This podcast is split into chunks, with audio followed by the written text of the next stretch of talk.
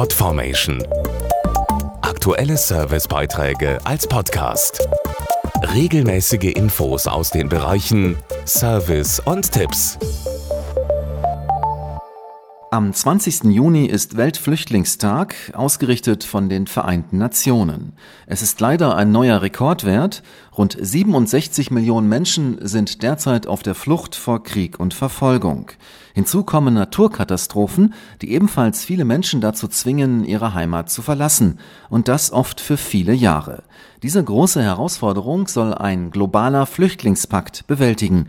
Was dahinter steckt, erfahren Sie jetzt.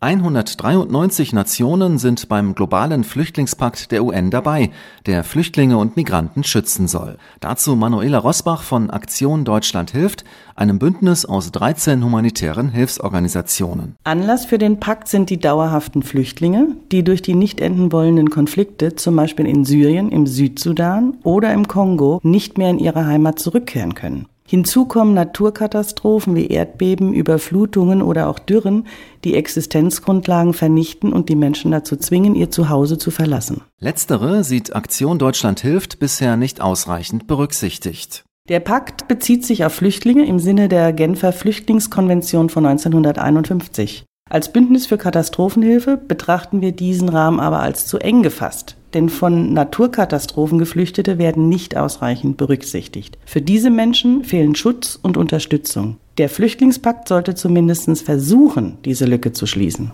Eine 2016 gestartete Petition des UNHCR, dem Flüchtlingshilfswerk der Vereinten Nationen, sendet eine klare Botschaft an die Regierungen der Welt und fordert mehr Sicherheit für alle Flüchtlinge. Wir unterstützen diese Forderung ebenfalls. Jedes Flüchtlingskind sollte Zugang zu Bildung erhalten und jede Flüchtlingsfamilie einen sicheren Ort zum Leben.